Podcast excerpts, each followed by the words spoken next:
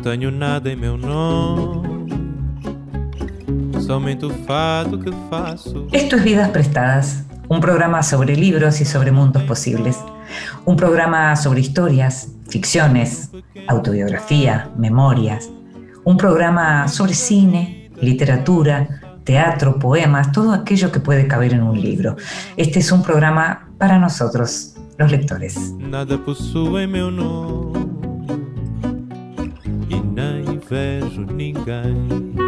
Y como sabes, a nosotros, los lectores, nos gusta leer en silencio, nos gusta a veces pronunciar en voz alta algún fragmento de lo que estamos leyendo y también nos gusta que otros nos lean en voz alta.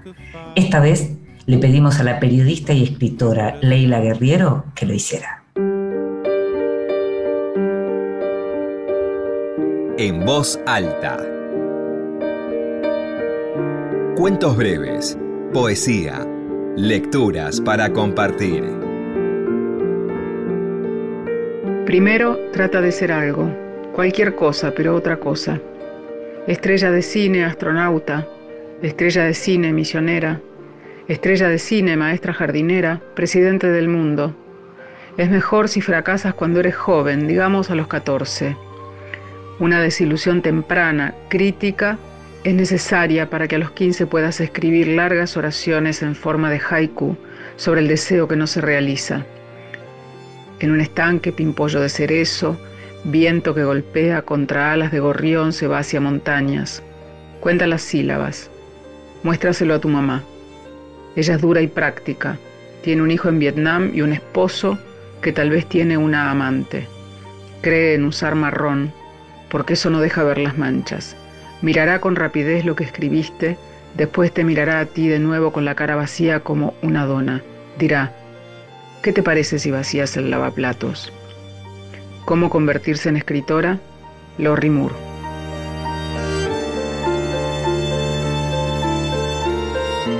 y la escuchábamos a Leila Guerriero leyendo a Lori Moore, la gran escritora norteamericana. Leila, como sabes, es periodista y es escritora. Sus últimos libros son Opus Gelber y Teoría de la Gravedad. Vidas prestadas. En la noche de la radio pública.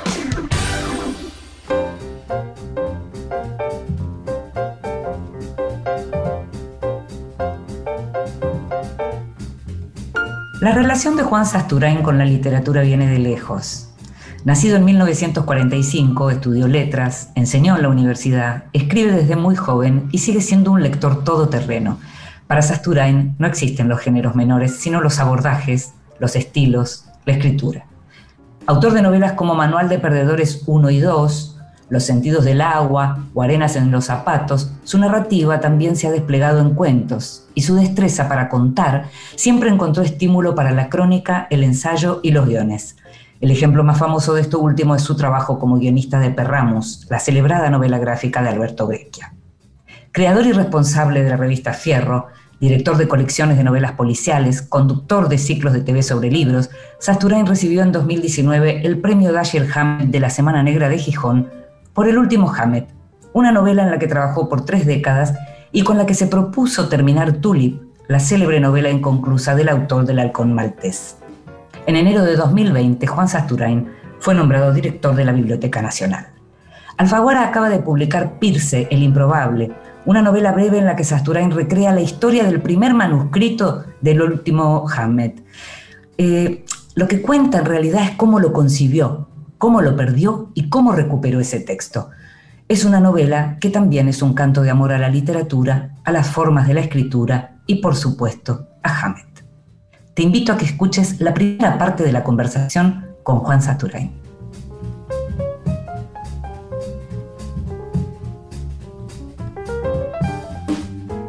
Bueno, muchas gracias Juan por estar ahí, por estar con nosotros en Vidas Prestadas para conversar sobre tu Pirce, el Improbable, que es una novela nueva, pero que no es tan nueva y que además la anunciabas hace algunos años cuando salió tu premiada El Último Hamed, ¿no?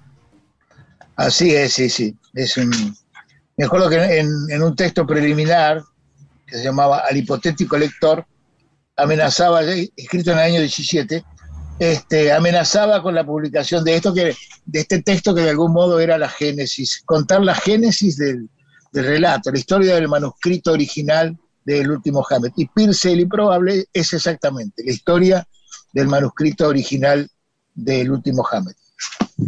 Claro, que es la historia de un manuscrito original y es la historia de una búsqueda o de una espera, podríamos decir también, ¿no? De una espera de, reencuentro con ese manuscrito original, que al mismo tiempo tiene que ver con esa novela anterior que estamos mencionando, El último Hamed, que es a su vez una reescritura de un texto no terminado de Dashiell Hammett.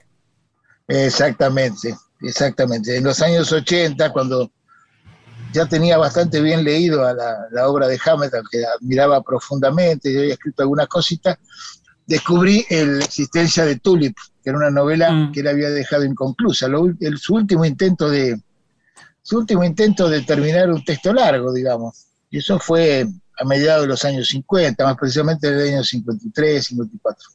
Mm. Entonces, cuando, cuando la albacea de, de, de Hammett que era mucho más que eso, había sido su compañera durante tantos años, la, extraordinaria escritora también, Lilian Hellman. ¿Qué publicó, ¿qué, personaje ella, por favor.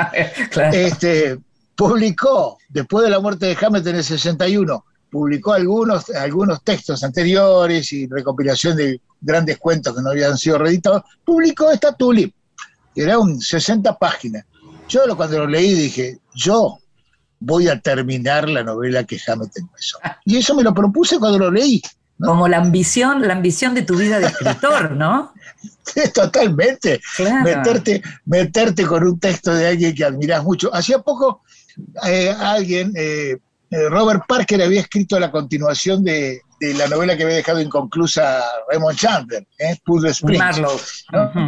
Exactamente, la historia de que Marlowe, ya con Marlowe casado con Linda Loring, etcétera, etcétera, y ha terminado la novela. A mí no me gustó nada, la leí en MC, no me gustó nada. La verdad que me perdone Parker, muy buen escritor, pero al maestro, bueno. Entonces yo dije, si Parker pudo, ¿por qué no me voy a animar yo? ¿no? Y entonces, ah. bueno, lo que pasa es que yo no lo hice ni tan rápido ni pidiendo permiso. ¿eh? Mm. Ni permiso legal, ni tan rápido. Tardé mucho, mucho tiempo en escribirla. Pero bueno, una cosa que, Que, me gusta mucho, Juan, eh, tiene que ver con el modo en que en esta novela, porque en la anterior lo haces, pero en esta particularmente, que es muy breve, pero que al mismo tiempo es muy sustanciosa, es como si te reencontraras con varias tradiciones de literatura argentina, porque te reencontrás con, hay Borges, hay Piglia, eh, hay como homenajes, algunos homenajes son más desembosados, otros son más cifrados, y todo eso tiene mucho que ver con la cuestión también del enigma, digamos, ¿no? Esa, esa variable del policial. Me gustaría que me cuentes un poco eso, cómo funcionó para construir Pierce el Improbable. Mira, pensá el, el título, Pierce el Improbable, que podría haber sido el improbable Pierce también. Sí. Pierce el Improbable remite más allá de le pongas coma o no le pongas coma, a Funes el Memorioso, ¿no? Claro. Y si hubiera sido el improbable Pierce, remitía a, qué sé yo, el, posible Baldi de Onetti, ¿no? Dos tradiciones que mm. uno ama, ¿no? Es decir, y trabaja, y trabaja sobre personajes, eh, personajes muy, muy, muy marcados por una, por una característica que los hace diferentes, que tiene que ver con, que tiene que ver con la memoria, tiene que ver con la escritura, tiene que ver con, con la posibilidad de la existencia misma. En el caso de improbable, aplicado a, a, Pierce, hmm. es porque es improbable en el, en el, ¿cómo podemos decir? Por lo menos en dos sentidos. Improbable, cuando decimos que algo es improbable, es, que es una consideración casi estadística, digamos, ¿no? Sí. Sí. Referido al tiempo, ¿no? Sí. Pero improbable, por otro lado, de forma más literal, tiene un sentido que es mucho más rico y más lindo y más sugestivo, que es aquello que no puede probarse. Mm. Algo improbable, es algo que es literatura, la literatura. Claro, exactamente, que no puede ser sometido a la pregunta de si es verdad, si es verdadero o falso. O en todo caso uno puede conjeturar y volvemos a Borges. Exactamente, entonces a mí me, gusta, me gustaba mucho eso, me gustaba mucho eso y construir, construir una historia que fuera la historia del relato, de la construcción de la novela, la historia de su autor y la historia de, de, cómo ese relato me había convertido a, ese Sasturain que aparece ahí en, en, narrador, ¿no? ¿Eh? Cómo había recibido el relato y cómo lo había convertido en un texto, ¿no? Bueno, eso, eso me encantaba, esa, idea me Y dentro de ese texto, Pirce, porque digamos, mientras Sasturain el escritor, no el narrador, Sasturain el escritor tuvo voluntad de eh, terminar Tulip, y Sasturain el narrador cuenta Pirce el improbable. Pero Pirce, además, se dice hijo de un personaje. Exactamente. Con lo cual, todo se eh, entreteje. Y esto que es muy interesante porque eh, yo no soy particularmente eh, especialista en policiales, pero conozco a muchos y a muchas especialistas en policiales que viven entretejiendo este, este, tipo de cuestiones, personajes que aparecen en un lado y tienen que aparecer en otro, personajes reales que no lo son y que al mismo tiempo, en, esta misma cosa fanática, digamos, van llevando de un lugar al otro. Vos sos de esos, naturalmente sos de esos. más, o menos, Mira, te voy a decir algo no para, no para, para, enmendar el, para enmendar la afirmación, pero no soy tan lector de policiales. Yo soy lector de autores, ¿no? Ah, que, algunos, uno, uno, lee autores, uno lee literatura, que ese, que haya tipos que se hayan dedicado, haya grandes escritores que se dedicaron al género policial, es lo que hace que a uno le haya, le haya interesado, pero no es que me interese particularmente el género. Tampoco soy ningún erudito en el género, lo pasa, bueno, está bien, me he dedicado a eso, he dirigido colecciones, pero no soy muy erudito ni sé muchas cosas. Pero sí me he enamorado de escritores, así como me enamoré de Hemingway o de Salinger o de Borges, ¿no es cierto? O de Feliberto Hernández o de Onetti, ¿no? Me enamoré de Hammett y me enamoré de, de, Chandler y de Kane, porque verdaderamente son tipos que dentro del género fueron escritores que eh, eligieron el género como forma de expresión, ¿no es cierto? Lo cual no es, un, no es una elección contradictoria. Yo que soy un gran lector de aventuras y que escribo en el fondo aventuras, ¿no? Exacto, sí. No considero, no considero que la adhesión a un género signifique una, una, es una elección de, de menor valor que trabajar sobre la literatura seca, siempre trabajo sobre el lenguaje. Así que no me importan los casilleros. A mí no me importa si era el Comaltés una novela policial o no. Es una novela de san puta, es un texto extraordinario, como, qué sé yo, como, qué sé yo, hablando de la, nada más que sin salir de la de Hammett, una novela como La llave de cristal.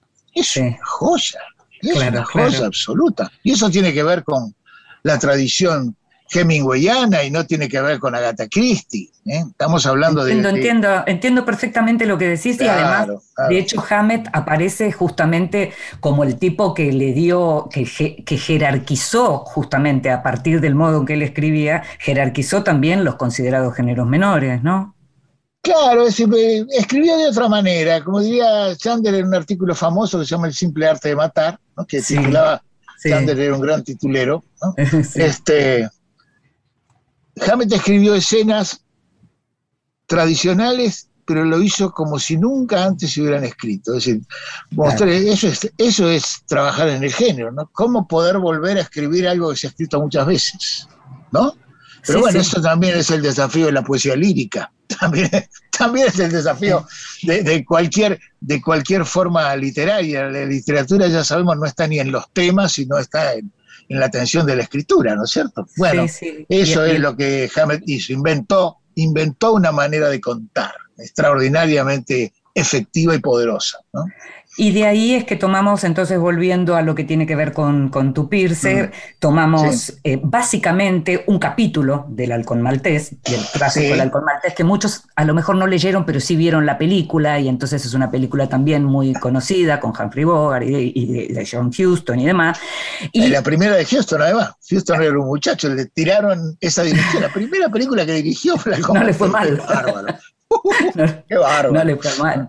Pero entonces está ese capítulo 7, eh, que es Sí. casi como el- en donde aparece Sam Spade relatándole a Brigitte un, un- un texto, digamos, una historia que parece casi una historia oriental, si uno se pone a pensar en términos, eh, digamos, de narrativos, ¿no? De- de lo- de- del significado de ese texto.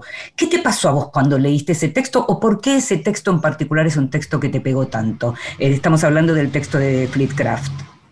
Bueno, es, es, eh, no es, no es ninguna, no es ninguna, ningún descubrimiento nuestro, tuyo o mío, el hecho de que ese, ese capítulo séptimo del Halcón Maltés incluye un insert que no tiene absolutamente nada que ver con la trama, en el sentido de, de- de que haga progresar la acción, o que, sino que tiene un, un valor, digamos, que trasciende la, la referencia a los acontecimientos, ¿no? Ujú. así se ha visto siempre. Es un texto aparte, que es una especie de apólogo.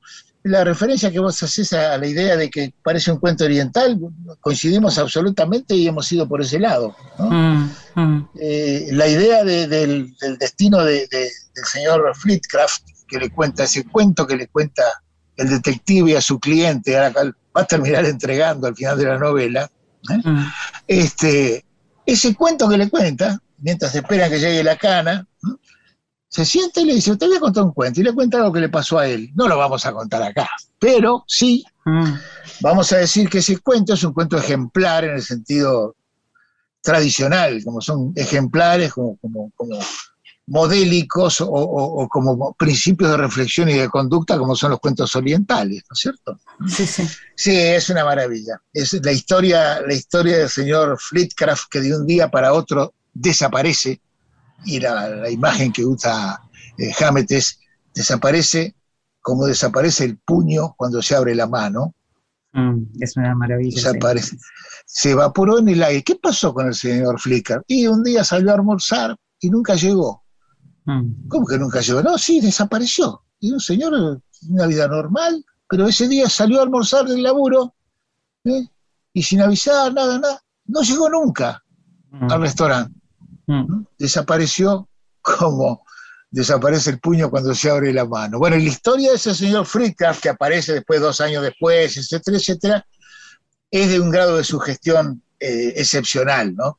Es un Sí, al, al punto que, que leí, le- leí algunos análisis y lecturas y, eh, bueno, no Sí. solo ahora, pero que en general se convirtió como una especie también de, mm, de gran ejemplo para hablar del capitalismo, o sea, cuando, Mm. cuando algo tiene, ¿no? Cuando algo tiene un valor tan superior, en real- es, es filosofía, ese relato es filosofía en estado puro.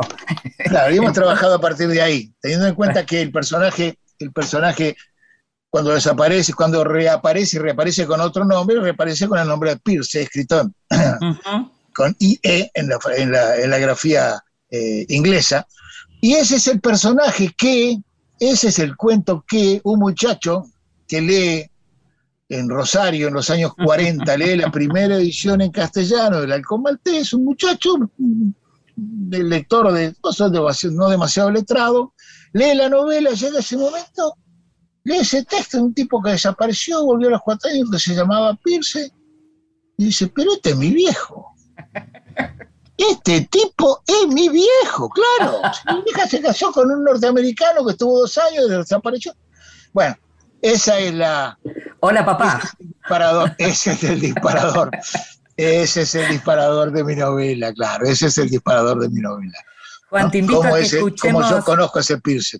Sí. Eh, Te, te invito a que escuchemos un poquito de música y seguimos Dale. conversando enseguida sobre tu novela, sobre Hammett y sobre literatura. She would never say where she came from. Yesterday don't matter if it's gone.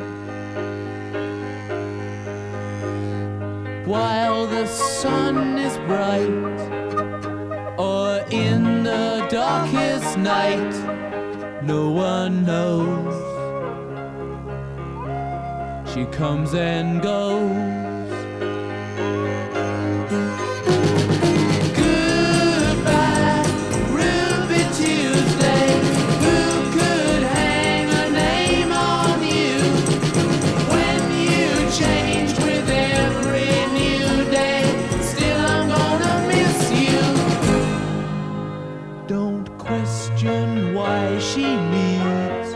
Be so free. She'll tell you it's the only way to be.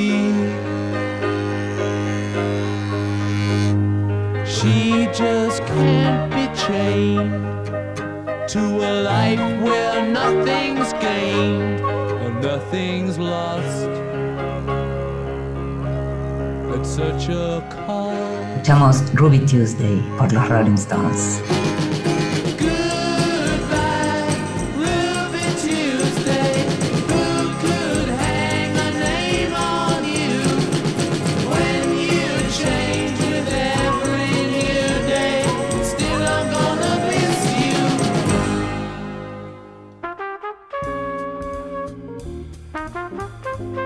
El extranjero. Libros de los que se habla en el mundo. Hay literatura, literatura narrativa que trabaja muchas veces con la historia, con los hechos históricos. A partir de ciertas creaciones y de ciertas ficciones, se toman también como escenario cuestiones reales, durísimas a veces, que de pronto a partir de la literatura un lector que desconoce determinados hechos puede ingresar a esos hechos y conocerlos de una manera, si se quiere, más atractiva que tal vez el mero periodismo. En este caso se trata, hay una novela que se publicó y que la autora es canadiense, Kim Etchlin es la autora y lo publicó Penguin Random House en Canadá, publicó Speak Silence, Habla Silencio, un título que juega con un famoso libro de Vladimir Nabokov, Speak Memory, eh, y en donde esta autora, que es una autora también de libros ya conocidos como La huella de tu ausencia, publicado por Salamandra, en donde justamente hacía jugar una historia de amor con la historia de Camboya y los gemeres rojos, esta vez lo que toma es la guerra en la ex Yugoslavia. Y a partir también de lo que fue una historia de amor, es el involucramiento de una periodista eh, en la historia de la, justamente de lo que fue la guerra y el desmembramiento de la ex Yugoslavia. Eh, la, la protagonista se llama Gota, lo conoció a Cosmos en París, vivieron un romance y en 1999, ya trabajando como periodista, se entera de que hay un festival de cine en Sarajevo y sabe que Cosmos va a estar ahí con su compañía teatral. Y entonces eh, acepta, digamos, ir a ver lo que fueron las consecuencias de la guerra de Bosnia para el medio en el que está trabajando y lo que busca es conectarse con ese amor de su vida. Pero lo que ocurre es que no solo lo encuentra él y encuentra a un hombre diferente porque lo encuentra en su propio territorio, sino que a partir del contacto con una mujer que es una abogada, Edina, empieza a conocer un tema del que se habla muy poco y es lo que fue la limpieza étnica, dentro de la limpieza étnica, el lugar que tuvieron las violaciones a las mujeres musulmanas de Bosnia, que son conocidas como bosníacas. Bosníacos son los musulmanes de Bosnia. Y en este caso, esta limpieza sexual que hicieron los serbios y los serbio-bosnos en ese territorio. Algo que es un tema como muy complejo, que en general además es muy doloroso y que por eso es poco conocido. La novela está, parece muy bien, según cuentan, yo todavía no la pude leer, y hay algunas eh, traducciones que hizo en estos días Gabriela Esquivada, que escribió sobre esta novela, y en donde, por ejemplo, aparece una frase que dice, alguien preguntó por qué hacen un festival de cine en medio de la guerra, y el director respondió, ¿y por qué hacen una guerra en el medio de un festival de cine? Como una manera de decir, así vivimos nosotros otras frases, porque lo que hay es mucha reconstrucción de lo que fue el juicio en el año 2000 en La Haya, en el Tribunal de La Haya, en donde hubo testimonios tremendos, estremecedores. Por ejemplo, les rogué a los soldados que me mataran, pero se rieron. Me dijeron, no nos sirves muerta, tendrás nuestros bebés. Otro testimonio. Me llevaron a la escuela secundaria de Foca, donde había sido un estudiante el año anterior. Un grupo de soldados vino al aula y eligió a ocho de nosotras. Uno me llevó a una pequeña habitación y me dijo que me desvistiera. Éramos 300. Pasé cuatro meses en ese salón. Es una pesadilla que no se puede comprender. Estas mujeres, muchas sobrevivieron, otras se suicidaron, otras murieron eh, en, en las torturas no tenían a dónde ir y cuando regresaron muchas de ellas tenían familia, pero eran familias que se empezaban a avergonzar también de ellas. Es una historia tristísima, la novela parece que está realmente muy bien y como te digo, lo que hace es llevarnos a un tema que habitualmente tratamos de, del que tratamos de huir y que tiene que ver con la violencia sexual en las guerras. En este caso, entonces, el libro se llama Speak Silence y la autora es la canadiense Kim Echlin. Estás escuchando Vidas Prestadas con Inde Pomeráñez.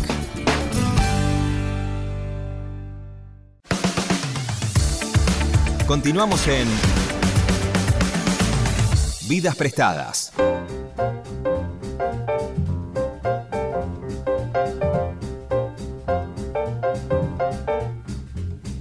Seguimos en Vidas Prestadas, este programa sobre libros y sobre mundos posibles.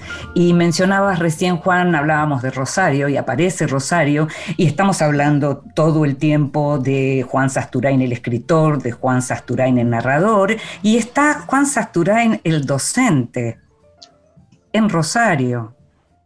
Sí, sí, porque ahí es donde se, eh, ahí es donde se empalma este, la, ficción con, bueno, con episodios que tienen que ver con mi propia biografía, lo que llamaríamos el mundo real.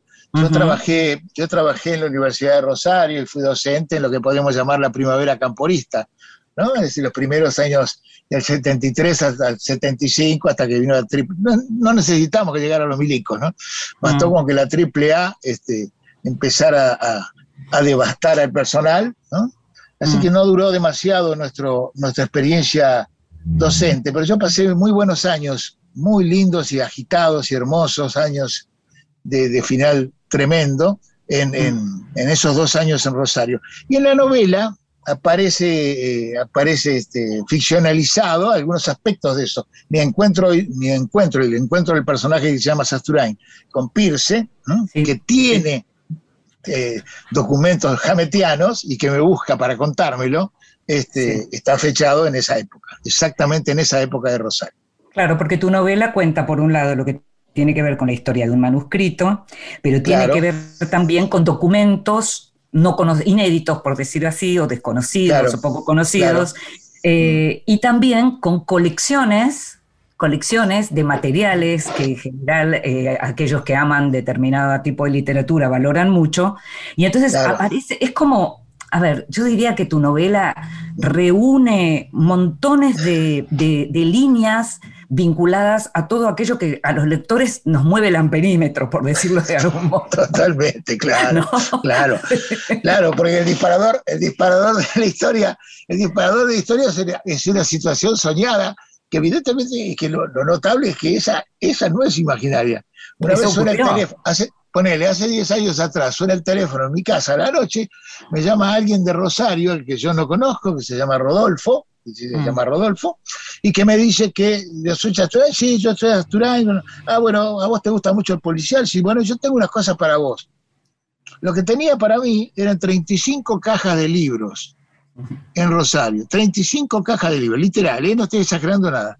Y esos libros eran prácticamente todas las colecciones de literatura policial que se habían publicado en la Argentina desde los años 40 hasta comienzos de los 60, con muchas cosas anteriores incluso, muy valiosas.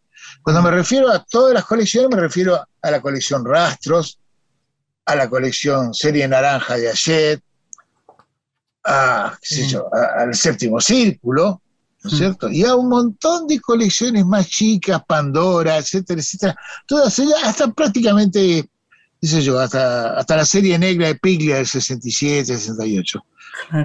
Un tesoro, una maravilla. Y eso, me lo regaló, eso me lo regaló.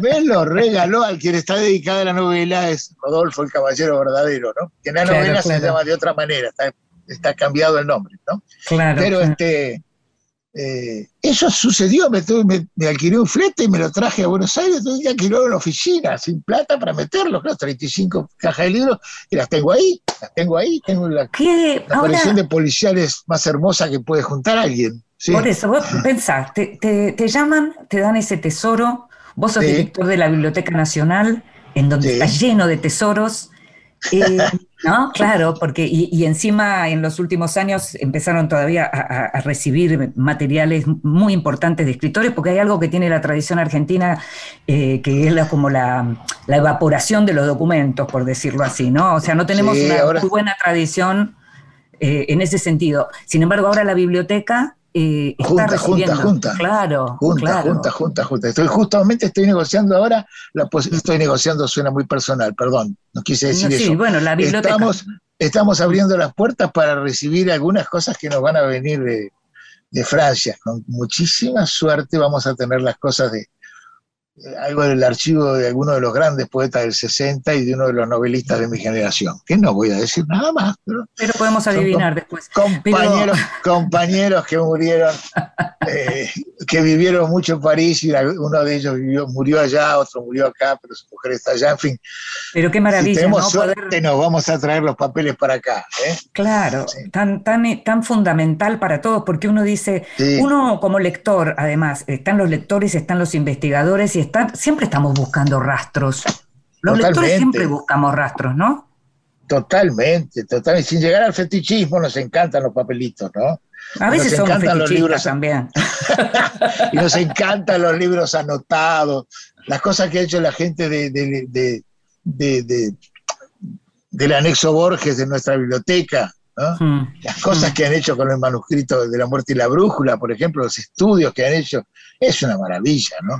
Pero es, es que es una maravilla que conduce a la emoción. A mí, por, a mí particularmente me emociona. Me acuerdo, mira esto, estoy hablando y me acuerdo, en el año 92 estuve en Río de Janeiro, eh, fui- en realidad fui a Manaus a un congreso de, de- de suplementos culturales y después nos llevaron a la biblioteca de Río y nos hicieron ver Qué el tesoro, nos, nos permitieron ver el tesoro de la biblioteca de Río, ¿sabes? Sí, sí, sí. Y, y sabés que estaba la agenda de Stephen Zweig, por ejemplo.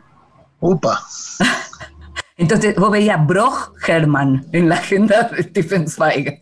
O, Qué o bárbaro. estaban los manuscritos de Balzac, manuscritos de Balzac Sí, sí, sí. que tenía. Stephen Zweig. Qué bárbaro. Bueno, eso, emociona. el hecho de que Zweig, Zweig haya elegido, Zweig haya elegido este Brasil para como lugar, como lugar para Para pasar. terminar, ¿no? Para, claro, pero no eligió para terminar. Él no vino eligió para morir, se- no, eligió claro. para seguir, claro. Sí, Él sí. eligió para seguir y cuando Sí. yo vio que no podía seguir, terminó siendo Sí. el lugar donde eligió terminar.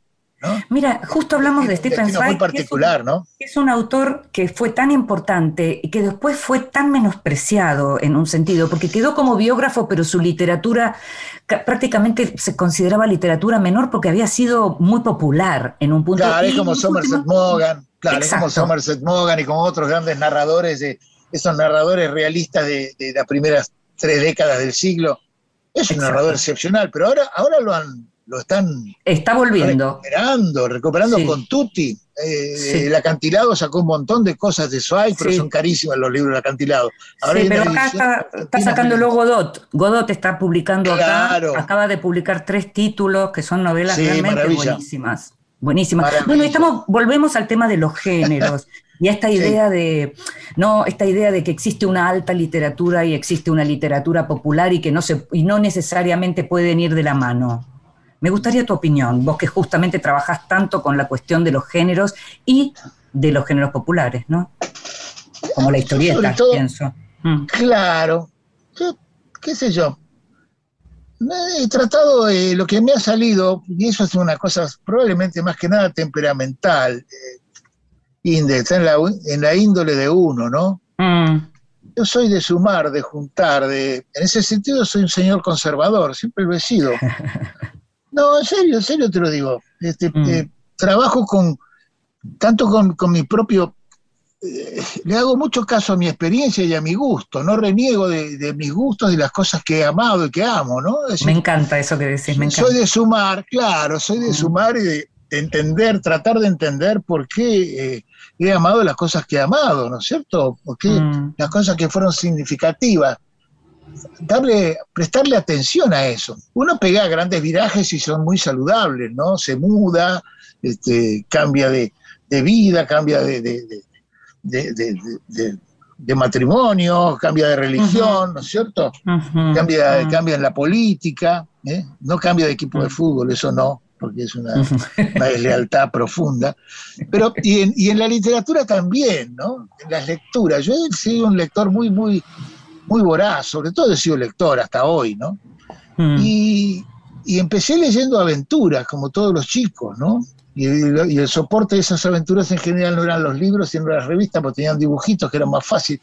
Entonces, yo creo que Luisito Chitarroni o, o, Babio, algunos de los muchachos que, que, que, han escrito cosas sobre algunas cosas que yo leí, van por ahí, ¿no? Es decir, como en las cosas que escribo, está, la síntesis siempre está presente la experiencia, todas las experiencias de lectura entreveradas con las experiencias vitales que vienen desde la infancia, ¿no?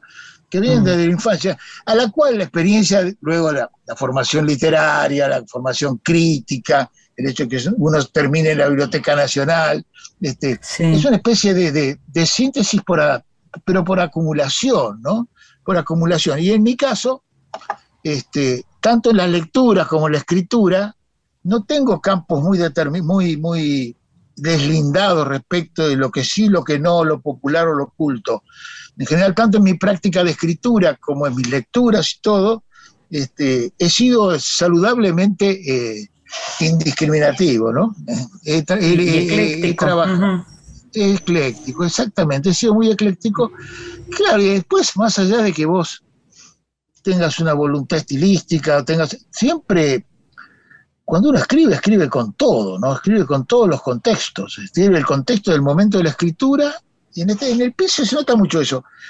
La estoy escribiendo en, en, en, en la segunda década de, de un nuevo milenio, ¿no es cierto? Estoy escribiendo desde un lugar de, de, de, un señor de setenta y pico pirulos con, con 50 años de... Pero estoy escribiendo sobre un momento de mi vida determinado y sobre sí. ciertos y escribo con ciertos registros de habla y ciertas, cierta temperatura de la, de la palabra que también está fechada, ¿no es cierto? ¿Eh? Sí, claro, claro. Como hablábamos en los 60, en los 70, en los 80, y eso no, no, eso no se Pero puede eso, ¿no? Cuando Sí. decís eso, ¿es Sí. que te sentaste a pensar cómo se hablaba? ¿Empezaste a ver No, películas no, no, de la eso, es- época? no, eso ¿Empezaste a fluye. leer?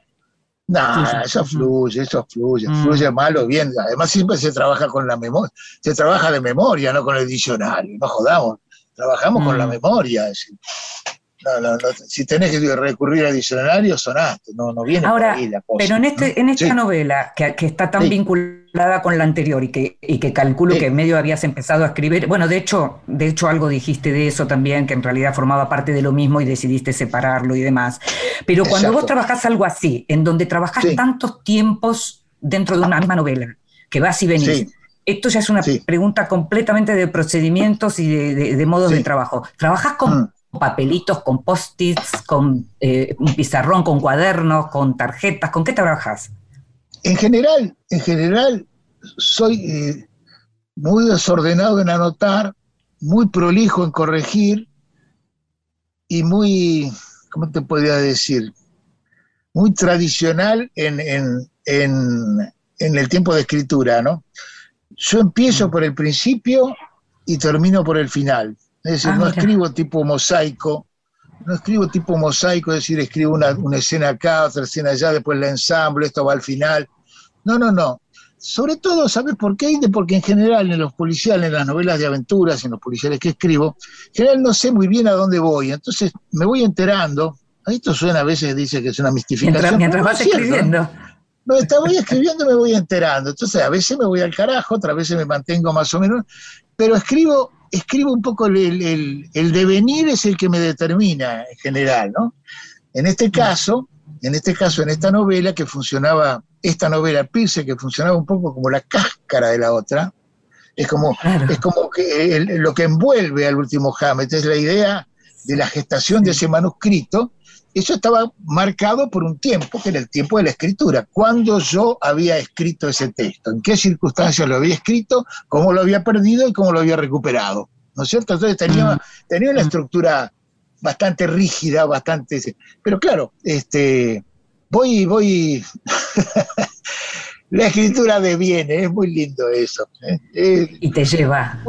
y por eso escribe uno, uno escribe para enterarse. Mm. Y de- si uno sabe demasiado, si uno sabe demasiado, queda demasiado redondo. Uno, se sí, nota, se uno nota. escribe para enterarse, me encantó eso. Pero sí es cierto. tengo- Sí, sí, claro, claro.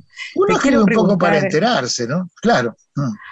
Te quiero preguntar esto, porque Hammett es, como, vos antes decías no ser sin ser fetichista, yo te decía a veces somos un poco fetichistas, a veces somos un poco estructuralistas y solo nos ocupamos de los textos, pero muchas veces no podemos separar los textos de quienes los escribieron. No, para nada. Em, y ahí también está la, emoción y la pasión, ¿no? Y un personaje como Hammett, yo te pregunto, ¿vos, ¿vos pensás que en tu vida, por todo lo que tiene que ver el mundo de las ideas, tu lugar el, lugar de las ideas en tu vida y de la política, el personaje Hammett como tal, ¿no tuvo también una influencia tan notable tal vez como su literatura en vos? Sí, sí, seguramente que sí. Es, un modelo de, es un, es, un, es un tipo, es un modelo de comportamiento, es una persona, es mm. una persona íntegra. Alguien que, eso dice, a mí me hubiera gustado conocerlo, a mí me gustaría haber sido amigo de este tipo, ¿no? Es alguien que tiene una, eh, una integridad, hay, una integridad con todo lo que puede deducirse de una afirmación tan, tan amplia. Pero bueno, hay una coherencia entre, eh, entre la escritura y la vida, que no es una coherencia mecánica, sino que tiene que ver con... tiene que ver con cierta, con cierta continuidad y además es muy ejemplar de cierto tipo de experiencia. ¿no? Por ejemplo, Hammett es un escritor en el cual la, escritura siempre fue un medio de vida, es decir, no mm. tenía separado la vocación artística del trabajo. Es decir, siempre, los informes en las agencias, digamos. Siempre publicó para vivir. Siempre, es decir, no es que tenía un laburo siempre, hubiera, siempre mm. le gustó, decidió en determinado momento de su vida que se iba a dedicar a escribir, porque eso le, gustaba, porque leyó un poco y, mm. le empezó. y entonces buscó dónde podía publicar, dónde le podían comprar lo que él empezaba a escribir. Entonces empezó a escribir a medida para los medios en los cuales le podían publicar. Es decir, no es el, artista que escribió su novela, este, la terminó y después empieza a deambular buscando cosas mientras trabaja en una lavandería. No, no, no, ahí en, el caso de Hammett, en 10 años pasa eso, ¿eh? empieza a escribir en el año 22 y, en 8, 10 años, en menos de 10 años, construye una, una, carrera literaria, se convierte de un, de un, ratón en un señor exitoso que ganaba cualquier cantidad de guita y le publicaban las novelas y, se las eh, hacían mm. películas en Hollywood. A partir de la práctica de la escritura. Sí, sí, claro, exacto. Se dedicó a escribir, nunca lo separó de eso. Y luego, en determinado momento, en el año 34, cuando tenía 40 años, dejó de escribir.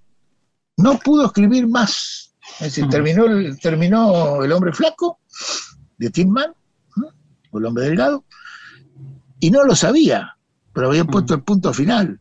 Y pasaba. Y después le pasaron algunas cositas. Por eso les decimos a los oyentes que busquen, que busquen la obra de Hamed, que, que lean sobre Hamed, que lean además, por supuesto, Pierce el Improbable y antes, en lo posible, el último Hamed. Y te agradecemos mucho, Juan, que hayas estado con nosotros. Al contrario, Indy, y perdón por refusión. ¿eh? No, es que eso es lo que eso es lo que me gusta y lo que comparto con vos, absolutamente. Así que muchas gracias. ¿eh? Bueno, muchas gracias a vos. ¿eh? Un beso. Hasta la próxima. Chao.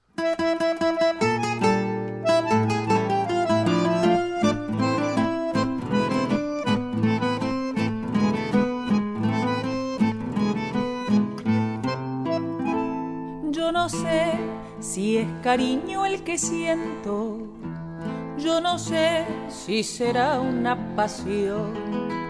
Solo sé que al no verte una pena va rondando por mi corazón.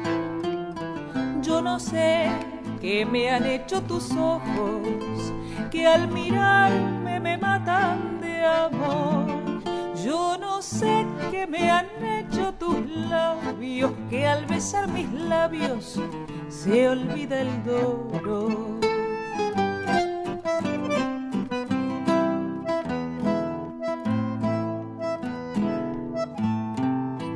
Tus ojos para mí son luces de ilusión que alumbran la pasión que siento para ti tus ojos son espejos que van reflejando ternura y amor. Tus ojos son divinos y me tienen preso a su alrededor. Tus ojos para mí son el reflejo fiel de un alma que al querer querrá con frenesí. Tus ojos para mí serán serán la luz de mi camino que con fe me guiarán por un sendero de esperanza y esplendor, porque tus ojos son mi amor. Yo no sé cuántas noches de insomnio en tus ojos pensando pasé. Solo sé que al dormirme una noche con tus ojos preciosos soñé yo no sé qué me han hecho tus ojos, que me embrujan con su resplandor. Solo sé que yo llevo en el alma tu imagen grabada con fuego de amor.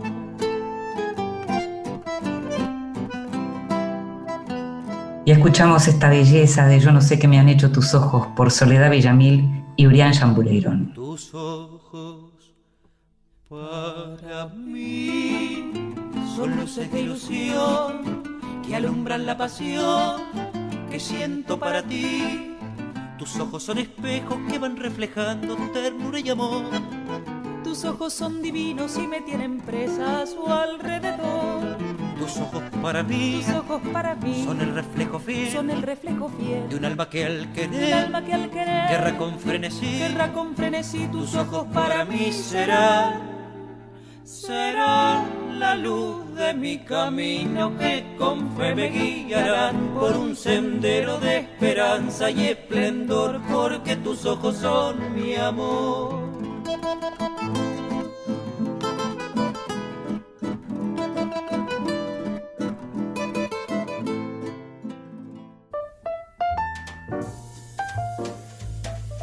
Te regalo un libro recomendaciones y sugerencias para tomar nota. Hola, soy Alejandro Parisi y quería hablarles del primer libro que leí, El Mundo Perdido, de Sir Arthur Conan Doyle.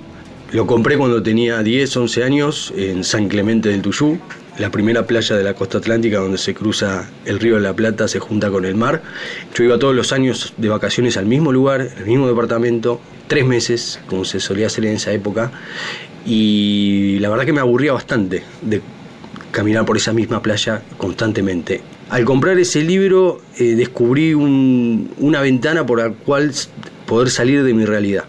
El mundo perdido cuenta la historia del doctor Challenger, que le cuenta a los científicos de, de, Londres que él descubrió un lugar donde la evolución se retrasó y todavía siguen existiendo dinosaurios. Es en la meseta de la Amazonia y él, para ganar el debate, organiza una expedición a ese, a ese lugar. Es un típico libro de aventuras de la época, está publicado en 1912, donde el colonialismo seguía descubriendo lugares remotos, tanto en América Latina como, como en África y Oceanía, con lo cual quedaban cosas por descubrir y eso alimentaba mucho la, la imaginación de, tantos autores, ¿no? como Julio Verne, H.G. Wells y Conan Doyle, por supuesto. Ese libro a mí me mostró que la literatura puede ser una ventana que te saca de tu realidad pero sobre todo que te puede llevar a otro tiempo y otro espacio. Para mí fue fundamental darme cuenta de eso porque me abrió nuevos espacios de, disfrute. Quizá lo malo es que me condicionó, ¿no? Porque tanto como lector y como autor sigo eh, profesando eso de que la literatura tiene que ser una ventana y no un espejo de los autores estamos en esta época de la selfie, eh, yo creo que la literatura es eh, todo lo contrario, ¿no? Es conocer otro tiempo y otro espacio. Espero que si tienen la oportunidad de leerlo, lo hagan y lo disfruten, porque el profesor Challenger es un personaje mítico de, ya de la literatura universal. Un abrazo para todas y todos.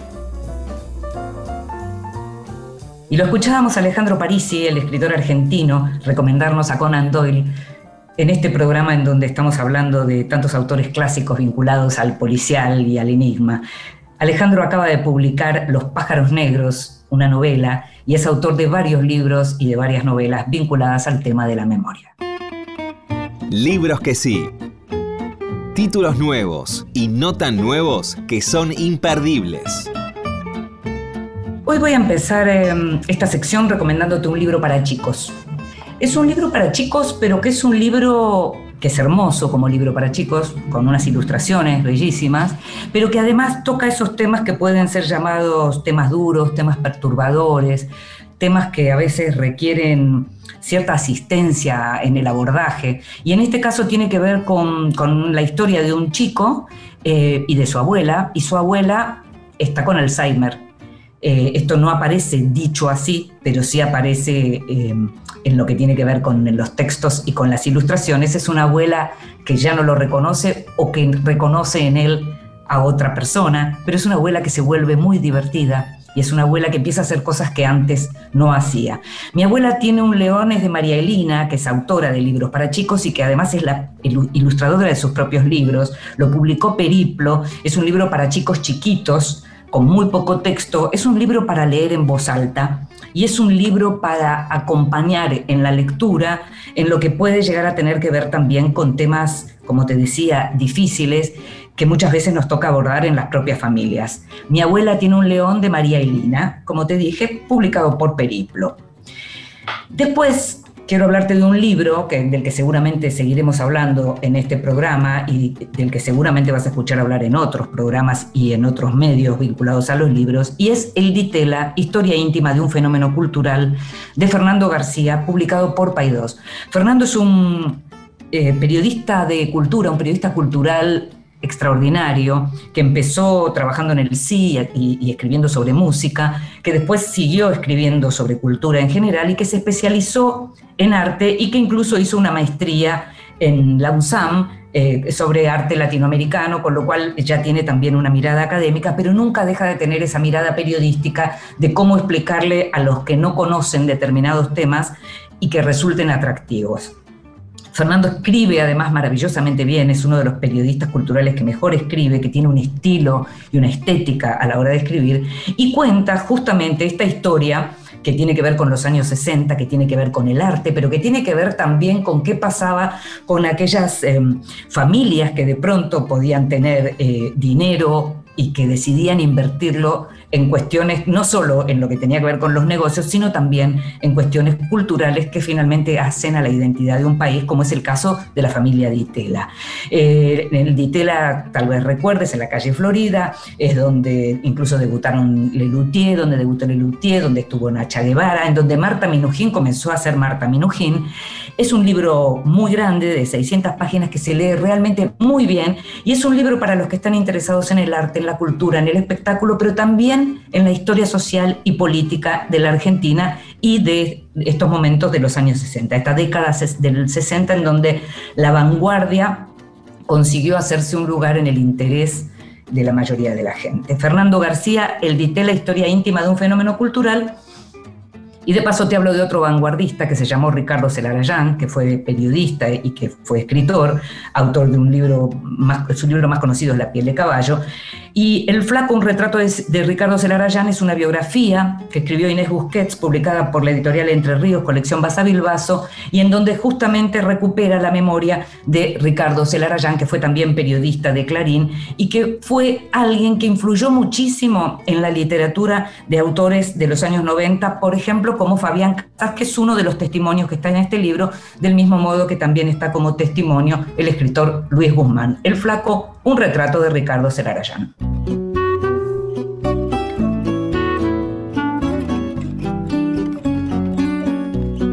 Y nos estamos yendo otro lunes que termina con vidas prestadas.